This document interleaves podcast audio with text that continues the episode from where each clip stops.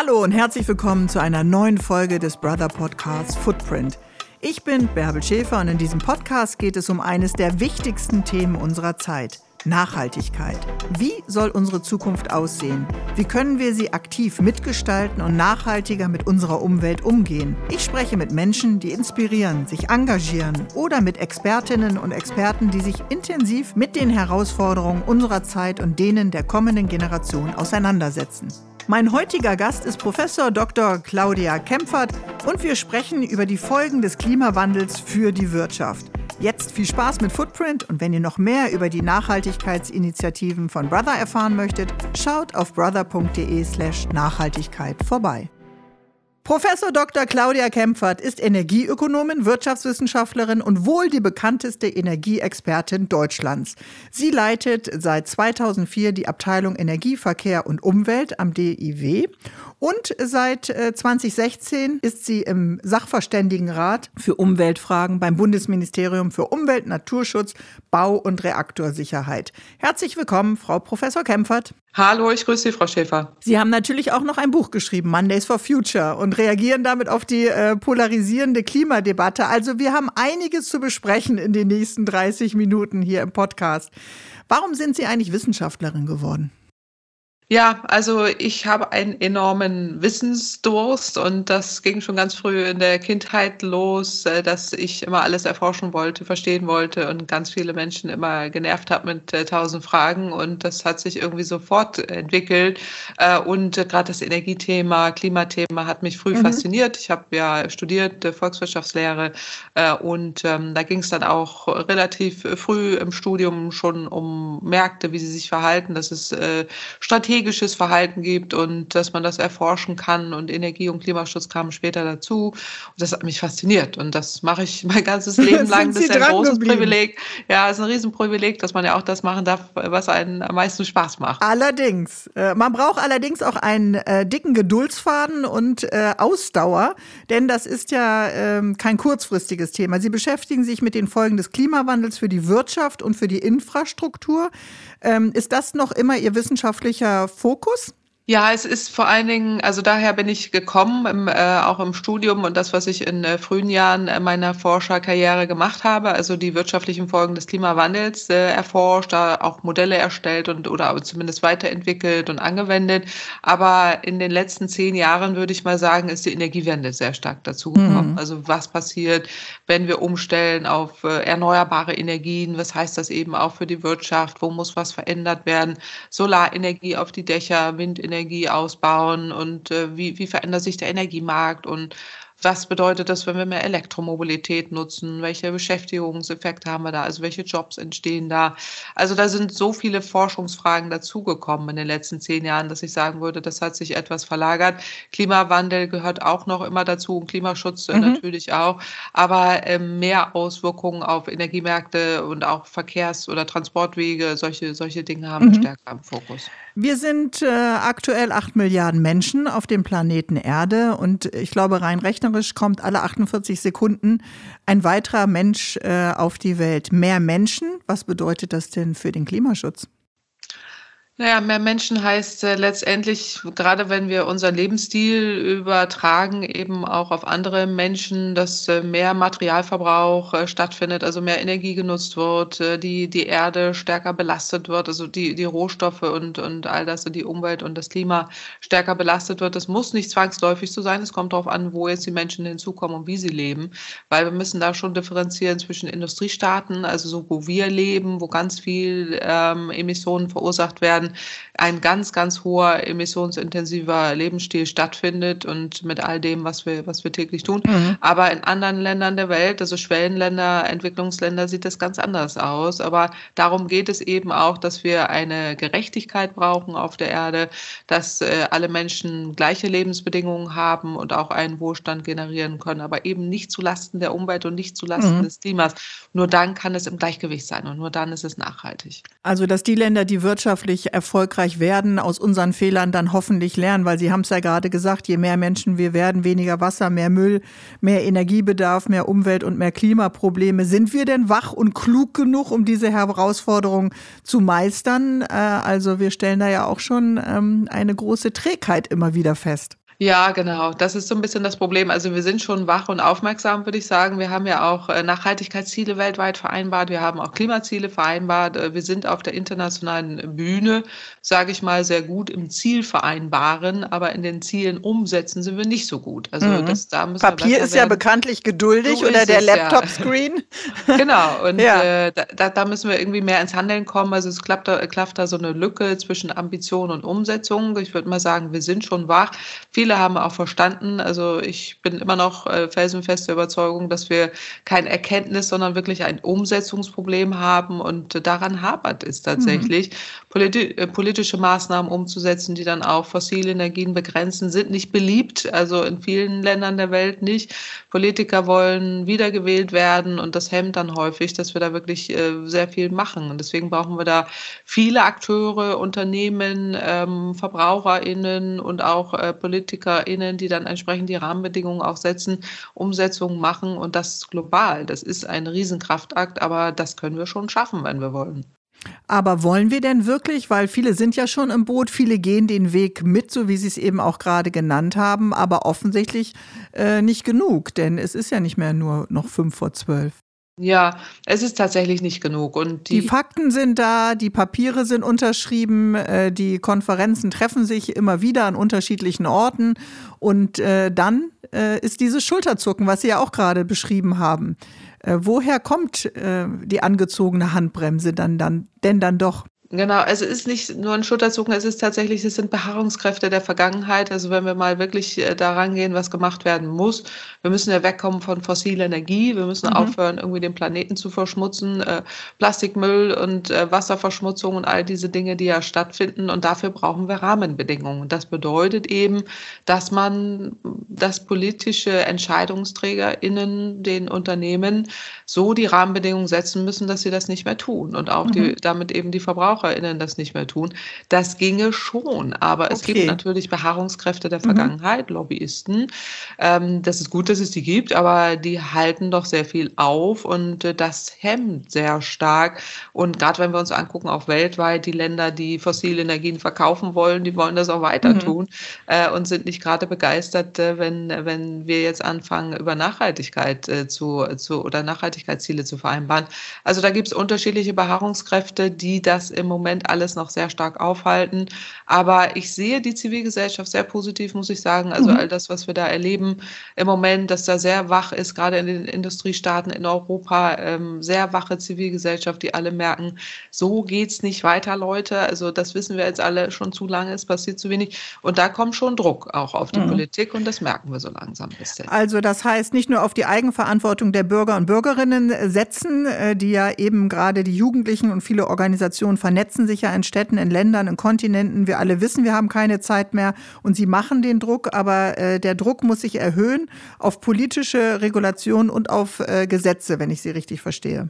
Ja, das ist zumindest ein Baustein. Also nicht, also auch ein wichtiger, aber es muss natürlich viele Bausteine geben. Aber in der Tat ist es wichtig, dass für die Zivilgesellschaft, dass es da Druck gibt, ähm, dass da auch eingefordert wird. Und die Unternehmen, muss man sagen, sind auch häufig schon viel weiter als die Politik. Also das gibt es eben auch. Aber es gibt diejenigen, die eben nicht wollen und die, mhm. die sehr Aber wie verhandelt man mit Ländern, die sich klar gegen den Klimaschutz dann tatsächlich äh, auch stellen? Das haben wir ja bei der Klimakonferenz jetzt auch äh, gesehen. Also auch äh, Nationen, die wachsen, äh, drehen sich um und sagen, wir haben nichts damit zu tun. Und die Namen sind uns ja auch bekannt. Ja, klar. Also einerseits gibt es natürlich Nationen, die wachsen, die äh, durchaus auch schon den Klimawandel merken und das auch deutlich einfordern. Also das sind viele Schwellenländer, auch bei den Klimaverhandlungen, die sagen, nee, nee, Leute, so geht es jetzt nicht weiter.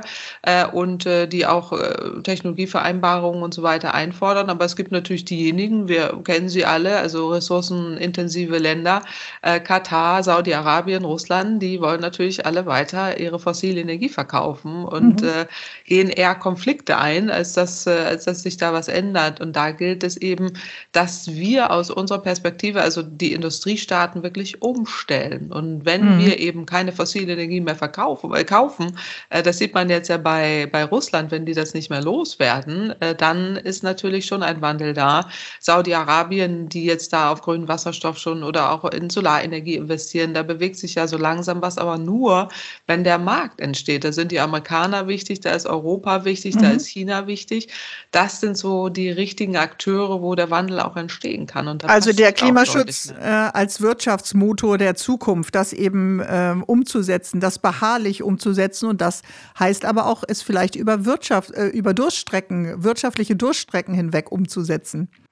Na, ich sag mal, die Durchstrecken hätten wir nicht haben müssen. Mhm. Also äh, ich sag mal, mein erstes Buch war 2008, habe ich genau das geschrieben, diesen Satz. Und äh, wenn wir das damals umgesetzt hätten, wären wir heute sehr viel weiter. Ja, dann müssten wir jetzt nicht äh, diese abrupten Veränderungen machen. Und das wird ja immer schlimmer irgendwann. Jetzt müssen wir den Klimawandel bezahlen.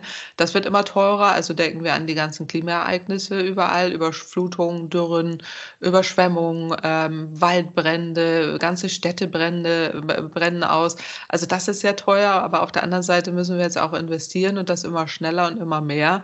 Je länger wir da warten, desto teurer wird es. Und das sage ich jetzt mhm. persönlich schon seit über 15 Jahren. Man kommt sich vor wie so eine, so eine, so ein Pappkamerad, der das immer wieder wiederholen muss. Aber werden Sie dessen manchmal müde oder werden Sie dann auch ungeduldig? Weil Sie haben es ja gerade noch mal gesagt, Klimakrise, was ist alles Versuch verursacht, die krassen Stürme, Überschwemmungen, Brände, Überflutungen und dann kommen trotzdem äh, 197 oder 198 Länder beim 27. Weltklimakonferenz zusammen und immer noch kann man sich nicht von klimaschädlichen Gas- und Ölindustrie hundertprozentig verabschieden. Es ist ja bekannt. Wann platzt Ihnen da die Hutschnur? Also nee, das nicht, aber es gibt ja das Paris-Abkommen, das war ja schon, also 2015 mhm. war das schon ein Meilenstein, da haben sich ja alle verpflichtet und müssen auch was umsetzen. Da bin ich tatsächlich, ich bin eine Grundoptimistin und ich äh, bleibe das auch und ich werde auch nicht müde, das immer wieder wieder zu holen, wieder zu äh, wiederholen. Aber ähm, natürlich, irgendwann fragt man sich schon, also was braucht es denn noch alles? Also wie mhm. viel Krisen brauchen wir denn noch? Äh, Pandemie, Wirtschaftskrise, die Klimakrise, die immer sichtbarer, immer teurer wird. Was braucht es noch mehr als das? Äh, das, das frage ich mich dann immer mehr. Und äh, viele KlimaforscherInnen, die ich kenne, sind regelrecht verzweifelt. Ich gehöre nicht dazu, also weil ich so optimistisch bin und auch immer positiv. Aber ähm, wir müssen schon der ernsten Lage ins Gesicht gucken. Mhm. Aber die Lage ist ja sichtbar und trotzdem verschließen ja viele noch offensichtlich die Augen. Also was könnte dann ein Augenöffner sein? Es versuchen ja äh, viele Gruppen, äh, Sie haben es bei Mondays for Future, beschäftigen sich ja auch mit, den, mit dieser polarisierenden Klimadebatte, äh, protestieren und provozieren. Wie radikal darf der Klimaprotest denn sein? Denn die Debatte wird ja härter, als wir vor vier Jahren angefangen haben mit äh, Schulschwänzen als Druckmittel, ja, bei Friday for Future. Da wurde viel geredet, viel diskutiert, aber wenig gehandelt. Heute gibt es radikalere Gruppen. Letzte Generation, Extension Rebellion, Aufstand gegen das Aussterben, gewaltfreie äh, Proteste, aber eben doch etwas bewusst machen, was vielleicht verboten ist, ja? Ja, also ich kann die Ohnmacht äh, dahinter verstehen. Also ich äh, spreche mhm. mit den Menschen, die da auch protestieren. Das würde ich ehrlich gesagt der Politik auch mal empfehlen, äh, mhm. äh, dass sie das tut. Ich würde mir da wünschen, dass die mal an einen Tisch kommen und auch wirklich das austauschen, weil äh, das Anliegen ist ja berechtigt, weil wir haben einen Klimavertrag zu erfüllen. Das Bundesverfassungsgericht in Deutschland hat uns dazu verdonnert, mhm. das zu tun. Und es passiert eben nicht. Also verstehen Sie den zivilen Ungehorsam an dieser Stelle? Ich verstehe die Motivation dahinter. Mhm. Ich teile nicht die Mittel. Also ich finde manches mhm. auch äh, völlig übertrieben und auch nicht, nicht gut. Also die, die Mittel, darüber können wir diskutieren und streiten. Aber ähm, ich verstehe die Ohnmacht dahinter mhm. und die, ähm, der Wunsch, dass sich endlich, endlich was bewegt. Aber ich würde immer das ist auch mein Grundanliegen, äh, auch der Politik empfehlen, einfach mal sich an einen Tisch zu setzen und äh, zu überlegen, mhm. was können wir denn besser machen? Und dann hört das auch auf. Also ich sage mal, die Klimaproteste machen das nicht. Sie sind keine kriminelle Vereinigung, die das nur machen, um Deutschland zu terrorisieren, aus mhm. irgendeinem Grund, der nicht sichtbar ist, sondern hier gibt es ja, gibt's ja einen Grund. Und den Grund, den müssen wir schon ernst nehmen und da sind wir auch alle mhm. Teil der Lösung. Sie fragen ja zu Recht, was müssen wir denn tun? Also die Klimaproteste ist jetzt ähm, das radikalste Mittel, aber was können wir alle tun?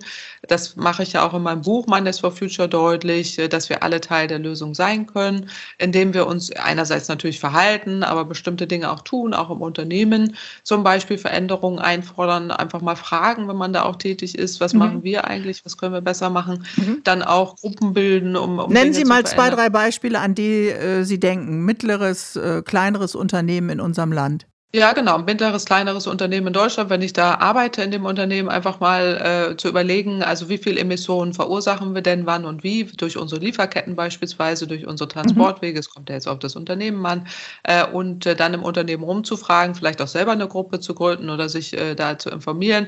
Oder vielleicht gibt es ja einen Nachhaltigkeitsausschuss dort oder die sich damit beschäftigen, dass man Dinge da mal einfordert, Transparenz einfordert und auch sich Teil eben Teil der Lösung immer zu suchen, egal wo ob im Unternehmen, in der Kirche, äh, im Verein, egal wo ich mich befinde, ähm, da einfach mal Wege zu suchen und, und da auch aktiv zu werden. Äh, und dann äh, gibt es ja auch viele Unternehmen, die ja heute schon sehr, sehr nachhaltig mhm. sind mhm. und auch Nachhaltigkeitsziele vereinbart haben und das auch konsequent umsetzen. Und dass man dann auch so, so Best Practices äh, sich da sucht und sagt, aha, da gibt es doch Unternehmen XY, die machen das aber so und so, das können wir doch vielleicht auch machen.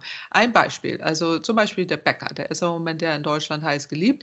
Äh, es gibt einen Bäcker in Deutschland, den kenne ich schon sehr lange, der hat irgendwie vor 15 Jahren angefangen, seine gesamte Energieversorgung umzustellen. Der hat Erdwärme eingebaut, der hat Solaranlagen auf die Dächer, der hat Elektromobilität äh, eingeführt, als wir noch nicht mal daran gedacht haben. Der Und fragt sich nicht wie der Rest des Landes, wie konnten wir in dieser Energiekrise landen, was ist hier eigentlich passiert? Ja? Der, der, der, der lacht sich ein Ast und freut mhm. sich äh, und kann über die derzeitigen Gas Gaspreise und Energiepreise nur müde lächeln, weil der sich vollständig selbst versorgt. Und der mhm. hat eben hohen Energiebedarf. Einerseits Strom, aber auch Wärme. Die müssen ja einerseits irgendwie da auch viel backen. Äh, da braucht man äh, Heizenergie. Da müssen die aber auch kühlen. Der hat auch Kühlketten. Ja, wenn eine Torte da ist, die äh, wird ja schlecht so. Also da, so, und er muss die Dinge ausliefern. Und dafür hat er Elektromobilität. Das ist nur ein Beispiel von ganz, ganz vielen Unternehmen, die das äh, auch schon, schon machen. Aber so, also da kann man eben Lösungen finden. Und äh, wenn ich in so einem Unternehmen Bin, kann ich ja mal überlegen, ah, äh, wie, wie kann ich das auch besser machen? Das wäre jetzt nur eine ja. Idee, aber es gibt Betriebliche Mobilität könnte ja auch eines sein. Also das ist ja auch eines Ihrer Steckenpferde, umweltfreundliche Stadtmobilität, zu sehen, wie kommen wir eigentlich alle an unseren Arbeitsplatz, ja, vorausgesetzt nicht die ganze Belegschaft äh, sitzt im Homeoffice. Also da äh, gibt es genug Ansätze und trotzdem findet ja diese Übertragung Ihres Beispiels mit dem Bäcker auf andere Bäcker oder Bäckereiketten ja noch immer nicht statt. Also ich glaube, wir haben auch äh, uns ein bisschen eingemauert, anstatt mal links und rechts zu schauen, wie lösen sie das denn? Also auch über den deutschen Tellerrand hinwegzuschauen. Wie machen das skandinavische Länder, die ja bei Stadtmobilität sehr viel weiter sind als wir?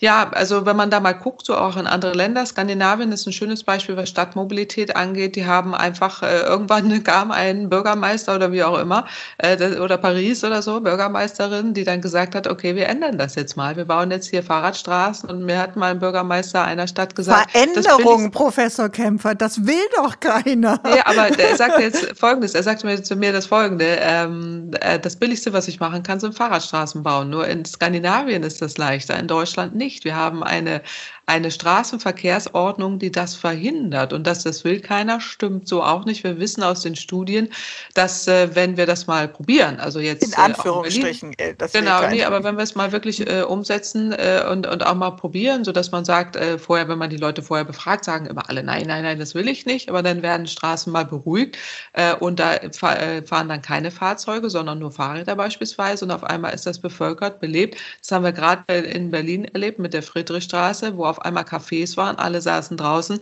Menschen waren shoppen, einkaufen, alles florierte. Jetzt sind die Autos wieder da, die Menschen sind weg.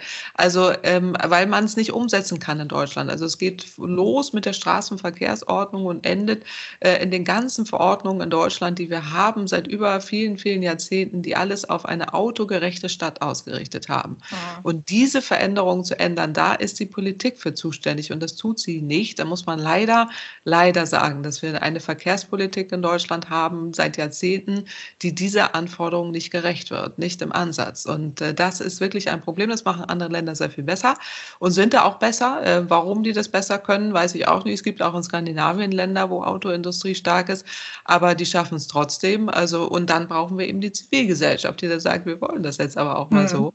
Äh, dann Liebe, passiert auch ein bisschen mhm. mehr. Ja. Da muss ich noch mal an die äh, Optimistin äh, appellieren, weil viele sind ja gerade jetzt in den Winter und in den kalten Monaten auch sehr ängstlich. Äh, schaffen wir das denn, äh, wenn wir nach vorne schauen, den gesamten Energiebedarf unseres Landes mit erneuerbaren Energien zu decken? Ähm, ja, das können wir schon, können wir schon schaffen. Ach, das, das kommt schnell, das Jahr. Also ja, das Jahr kommt sofort schnell, weil wir seit, weil wir seit, seit wirklich seit vielen, vielen Jahren dazu Studien mhm. machen. Aber denken wir an den Bäcker äh, nochmal. Äh, der hat es ja auch geschafft. Er braucht keine fossile Energie. Der ist vollständig mit erneuerbaren Energien versorgt äh, und kann seinen hohen Energiebedarf decken. Das gibt es auch für viele andere Unternehmen. Also da wird ja häufig vermutet, das geht nicht. Aber selbst wenn wir jetzt auch energieintensive Unternehmen angucken, Stahlhersteller beispielsweise äh, oder Chemie, auch die können mit erneuerbaren erneuerbaren Energien äh, klarkommen. Ähm, da geht es dann in Richtung grünen Wasserstoff äh, oder mhm. Ammoniak, mhm. äh, was man da produziert. Das ist das eine. Das zweite ist äh, Häuser. Auch Häuser müssen natürlich weniger Energie verbrauchen, also am besten energetisch so sanieren, dass sie überhaupt keine Energie mehr verbrauchen.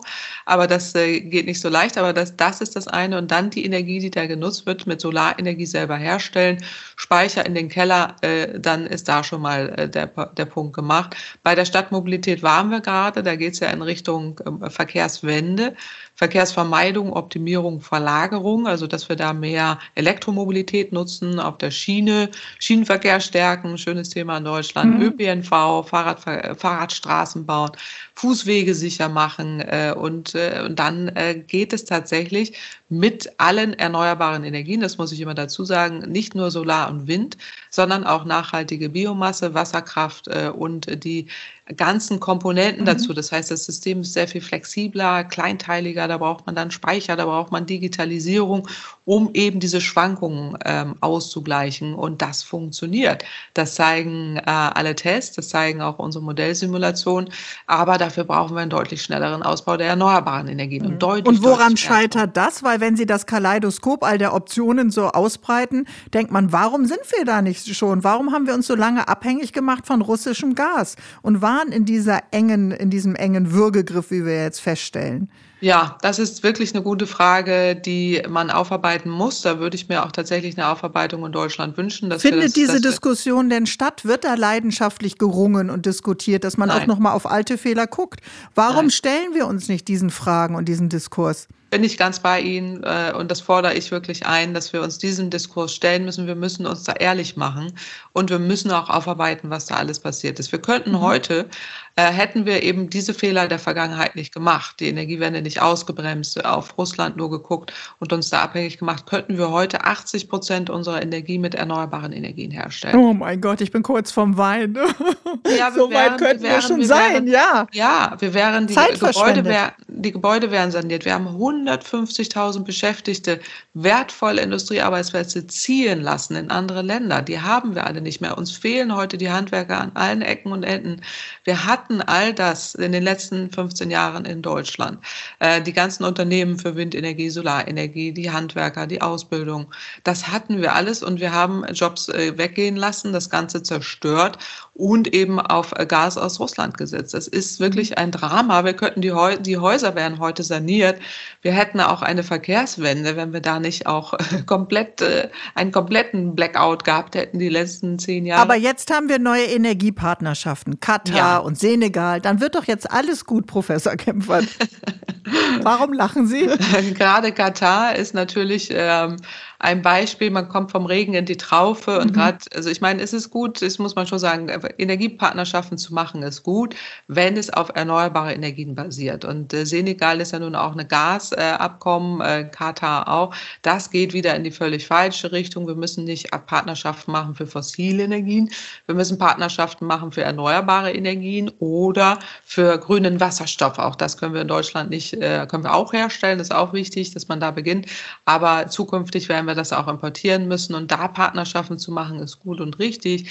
Aber ähm, weiß das unser Wirtschaftsminister? Ich meine, der kommt ja von einer Partei, der eigentlich äh, da alle Fühler ausgestreckt haben müsste und alle Sensoren der müsste eigentlich alle Fühler und Sensoren ausgestreckt haben. Und äh, ich bin mir sicher, dass er es weiß, aber er macht es nicht. Und da muss man irgendwann mal schon fragen, warum passiert das so? Und äh, da, das, das, da müssen wir in Deutschland auch mal fragen, warum haben wir immer diese starken Reflexe, so stark, äh, so stark an der Vergangenheit festzuhalten? Die mhm. Energieunternehmen sind sehr stark, gar keine Frage, die machen Druck, äh, das verstehe ich alles. Aber dann in der Argumentation müssen wir uns da schon von lösen, weil hier geht es ja auch um das Wohlergehen der gesamten Volkswirtschaft. Volkswirtschaft. Mhm. Und ähm, da müssen wir stärker werden und umstellen. Also die Regierung hat einiges gemacht, jetzt auch in Richtung erneuerbarer Ausbau. Windenergieanlagen sollen schneller ausgebaut werden, brauchen wir dringend auch im Süden. Bei Solarenergie soll es schneller gehen. Das ist alles gut und richtig. Uns fehlen jetzt die Beschäftigten, die das alles umsetzen könnten. Ähm, und es geht zu langsam. Also da mhm. ist, da muss viel mehr Booster rein, viel mehr Tempo rein. Das fehlt mir an der Stelle. Mhm. Handeln wir denn jetzt äh, unüberlegt und kopfüber aufgrund dieses Drucks des, des kalten Winters, der vor uns stand, als diese Verträge abgeschlossen worden sind? Bleibt denn Zeit, auch langfristige Entscheidungen zu treffen? Treffen und das dann ebenso strukturiert auch aufzubauen, wie Sie es gerade genannt haben, mit dem entsprechenden Fachpersonal und den Unternehmen, die dann auch mitziehen? Ja, genau. Also wir, wir handeln auf der einen Seite nicht ganz so falsch wie, wie vorher, also in Richtung erneuerbare Energien und so, da ist ein bisschen was äh, angeschoben, aber wir handeln auch leider kopflos ein bisschen oder kopfüber haben Sie es, glaube ich, genannt, ein mhm. bisschen kurzfristig, ein bisschen panisch, weil gerade diese ganze, die überdimensionierten Flüssiggasterminals, zum Beispiel im Norden Deutschland, brauchen wir nicht. Also elf brauchen wir nie und nimmer. Wenn wir die alle bauen, werden wir keine Energiewende, äh, wenn wir die Energiewende wieder verzögern, die Klimaziele nicht erreichen. Also dabei müsste Deutschland ja Vorreiter sein mhm. und auch Vorbild, das zu erreichen. Aber warum machen wir nochmal Fehler, obwohl wir wissen, handelnd, äh, äh, handeln wissen, dass es ein Fehler sein wird? Das verstehe ich nicht. Ich verstehe es auch nicht und ich habe es die letzten 15 Jahre auch nicht verstanden, weil ich rede mir den Mund fusselig. Das war damals nur in Richtung Nord Stream 1 mhm. und Nord Stream 2 und äh, Richtung Kohlekraftwerk habe ich schon immer gesagt, warum machen wir das in dem mhm. Umfang? Irgendwann sitzen wir dann da, jetzt so wie jetzt, 15 Jahre später, oh, äh, Sie fragen zu Recht, was, warum haben wir das gemacht? Ich weiß es nicht, jetzt machen wir wieder Fehler. Äh, das muss man wirklich die Regierung äh, fragen. Ich vermute, dass eben Lobbyinteressen sehr, sehr stark sind, mhm. die dann eben das verhindern und, und sehr stark in eine Richtung drücken. Das mag auf der einen Seite sein. Auf der anderen Seite dürfen wir nicht wieder die Fehler der Vergangenheit mhm. wiederholen. Wiederholen. Und Sie sagen es ja schon, Sie formulieren es und sprechen es aus und schreiben drüber seit äh, mehr als 15 Jahren. Schon in den 70er Jahren haben Wissenschaftler und Wissenschaftlerinnen vor der Klimakrise gewarnt. Also wir können nicht mehr sagen, wir haben es nicht gewusst. Äh, das äh, gilt genau. nicht mehr tatsächlich als Ausrede. Noch mal ganz kurz ähm, zu Ihrem ähm, aktuellen Buch. Was ist denn daran jetzt noch mal ein neuer äh, Blickwinkel auf die Diskussion beim Thema Klimaschutz? Ja, also mir war wichtig, ähm, dass äh, das Buch Mondays for Future, ähm, was, äh, was äh, rauskam jetzt äh, in der Pandemiezeit, nochmal den Blick, also wirklich die Fragen zu beantworten. Da werden 128 Fragen beantwortet, die mir immer gestellt werden. Also äh, mhm. die Sie jetzt auch teilweise stellen, die andere stellen, aber auch eben den Blick zu weiten. Ich gebe da 53 äh, Tipps, was man tun kann. Ich hätte auch 153 reinschreiben können. Also es gibt so viele Möglichkeiten, einfach auch ins Tun zu kommen, ins Handeln zu kommen, positiv zu bleiben weil so ein bisschen kippt es ja jetzt gerade, Sie haben ja auch eben die Proteste mhm. angesprochen, da ist viel Frustration drin, viel Sorge. Ich begegne jungen Menschen, gerade auch jungen Frauen, die sehr viel Angst haben vor der Zukunft, sehr viel Depression, das so ein bisschen aufzubrechen, ins Handeln zu kommen. Also man muss sich ja nicht unbedingt nur an die Straße ankleben. Also das ist ja jetzt ja nur so ein Verzweiflungsakt. Aber wichtig wäre, dass wir alle Teil der Lösung werden, dass es man mhm. da auch schneller wird und dass die Politik das auch versteht, das umzusetzen. Ich schreibe unter, äh, gerade ein neues Buch, das heißt Schockwellen, das verarbeitet tatsächlich die ähm, Fehler der Vergangenheit und äh, gibt einen Blick auf die Zukunft. Das kommt Anfang Februar raus. Da ist es mir nochmal wichtig, ähm, nochmal den Blick auch zurückzuwerfen und, und auch wirklich Verantwortliche anzusprechen, dass wir es aufarbeiten müssen. Das passiert eben nicht äh, in dem Umfang. Ich würde mir da wünschen, mhm. dass wir endlich in die von Ihnen auch eben schon angesprochene Aufarbeitung äh, kommen und eingeforderte.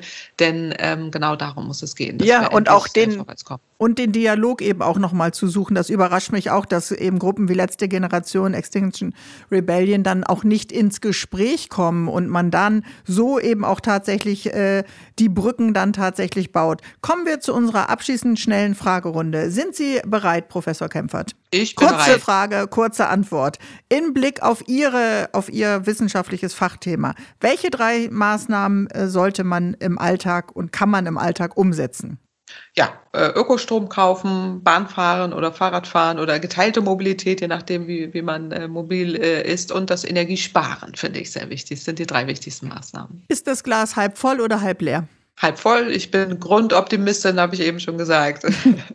Wir haben alle ein hartes Jahr hinter uns. Viele Bürger und Bürgerinnen haben Angst, dass die Energiekosten noch mehr steigern. Vielen äh, haben noch gar keinen ganz deutlichen Blick vor sich. Wie kann ein, ein Wandel mit erneuerbaren Energien dann tatsächlich für Sie im Alltag stattfinden? Was muss sich in unserer Gesellschaft konkret ändern in Ihren Augen? Ja, also zum einen muss es darum gehen, zusammenzuhalten, nicht auseinander zu dividieren. Mhm. Das erleben wir im Moment ja mit der Polarisierung. Es geht um gegenseitiges Respektieren, Informieren, zusammensprechen. Wir haben eben schon gesprochen, auch zusammenarbeiten, nicht gegeneinander, sondern miteinander. Und vor allen Dingen muss es in Richtung Energiewende gehen. Ähm, mehr sparen ist das Wichtige, aber auch der, der Ausbau der erneuerbaren Energien. Für jemanden, der es noch nicht verstanden hat, warum ist Nachhaltigkeit wichtig? Wir haben nur einen Planeten. Wir haben keine zwei in Reserve. Derzeit wirtschaften wir so, als wenn wir drei in der Reserve haben. Die haben wir nicht. Das müssten doch eigentlich die Chinesen auch wissen und die Katar. Die Chinesen investieren tatsächlich sehr, sehr viel. Das wird auch ein bisschen so ein Mythos, auch in erneuerbare Energien. Die, die stellen schon auch massiv um. Die haben äh, erhebliche Luftverschmutzungsprobleme mit ihrer Kohlekraft. Also da ist schon auch ein, da, da habe ich Hoffnung. Aber bei Katar, die fossilen Länder, das, das wird schwierig. Gerade die auch noch autokratisch, äh, mhm. äh, der, so, so autokratisch, diktatorisch regiert sind, wird es schwierig, ja. Welche drei Nachhaltigkeitsziele sollten für Sie auf jeden Fall bis 2030 erreicht werden? Auf jeden Fall der Ausbau der erneuerbaren Energien, das ist Nachhaltigkeitsziel 7, der Klimaschutz, Nachhaltigkeitsziel 13 von den verschiedenen SDGs äh, und Frieden und Gerechtigkeit und starke Institutionen, das ist äh, Nachhaltigkeitsziel mhm. 16. Ist in Ihren Augen die Energiewende auch ein Friedensprojekt? Ja, also die Energiewende ist das zentrale Friedensprojekt und auch das äh, Energie, also die Energiewende ist das äh, größte Friedensprojekt und das Beste, was wir weltweit haben. Die Umstellung auf erneuerbaren Energien schafft Partizipation, Akzeptanz, vermindert eben diese fossilen Energiekriege, in denen wir derzeit drin sind. Insofern geht es hier genau um Frieden. Mhm. Verlängerung der AKW-Laufzeiten okay? Nein. Unter den gegebenen Umständen? Nein. Nein. Bleibt beim Nein. Bleibt beim Nein. Warum? Weil wir sie nicht brauchen. Also wir haben tatsächlich eine Gespensterdebatte. Wir reden hier über sechs Prozent des Stroms. Bei der Gaskrise hilft das so gut wie gar nichts. Äh, wir haben auch kein Stromproblem. Ja, Frankreich hat Engpässe, keine Frage. Aber wir können es auch ohne schaffen. Und die ganzen mhm. Kosten, die damit einhergehen, politischen Kosten und all der Rest, den sollten wir uns wirklich ersparen und äh, endlich mal die Energiewende angehen. Jetzt haben wir viel darüber gesprochen, warum es keine Änderung gibt. Was wäre die erste und effektivste Maßnahme, die erste und effektivste Änderung, wenn Sie was durchsetzen könnten? Ja, äh, wenn ich was durchsetzen könnte, würde ich sofort die Energiewende voranbringen. Also äh, vor allen Dingen ähm, den Ökostrom ausbauen äh, und das, äh, die, die Hemmnisse darunter fahren ähm, und all das, was damit einhergeht, die Genehmigungsverfahren erleichtern, entschlacken. Wenn wir in vier Monaten in Deutschland ein Flüssiggasterminal installieren können, bauen können, genehmigen können, dann können wir das auch bei einer Windanlage. Das sollte der neue Maßstab sein. Ja, das würde ich genau. umsetzen. Das äh, wäre einfach schön. Ich bewundere, dass Sie Ihre Energie einfach nicht verlieren und äh, nee. da auch so hartnäckig äh, äh bleiben. Äh, ja, gibt es so eine kleine Genugtuung, wenn man jetzt nochmal sieht, ah, Nord Stream 1 und 2, da habe ich ja schon lange vorgewarnt? Nein, nicht wirklich, weil die, der, die, die Krise ist zu hart und okay. die Energiekrise trifft uns einfach zu hart. Äh, ich hätte mir das so gewünscht, dass wir das alles nicht machen. Deswegen rede mhm. ich, reden wir ja, ja auch, ich rede weiter. Ich höre nicht auf und ich werde auch nicht stumm, Leute, weil ähm, ihr müsst es endlich mal alle umsetzen. Dann, dann haben wir die Probleme nicht mehr. Okay. Und das wäre mein dringender Wunsch. Okay, dann gehört Ihnen das letzte Wort, Ihr Appell an die Zuhörer, Zuhörerinnen von Footprint. Ja, also ich freue mich über jeden, der jetzt auch hier zugehört hat und sich für das Thema Nachhaltigkeit äh, und äh, Klimaschutz interessiert und würde mich einfach sehr freuen und mir auch wirklich wünschen jetzt auch, dass wir es schaffen, äh, nachhaltiger zu werden und jeden auch so zu, zu ja, appellieren oder auch aufzufordern, dass wir da gemeinschaftlich äh, mehr schaffen können. Das fände ich sehr schön. Sagt die Energieökonomin und Wirtschaftswissenschaftlerin, Energieexpertin Professor Dr. Claudia Kempfert. Herzlichen Dank. Danke Ihnen, Frau Schäfer. Das war unsere Folge zum Thema Klimawandel und die Bedeutung für die Wirtschaft mit unserem Gast Professor Dr. Claudia Kempfert. Ich hoffe, wir konnten euch mit unserem heutigen Gespräch wertvolle Impulse liefern und euch zum Nachdenken oder sogar zum Nachmachen anregen. Wenn ihr noch mehr über die Nachhaltigkeitsinitiativen von Brother erfahren möchtet, schaut auf brother.de/nachhaltigkeit slash vorbei. Bis zum nächsten Mal bei Footprint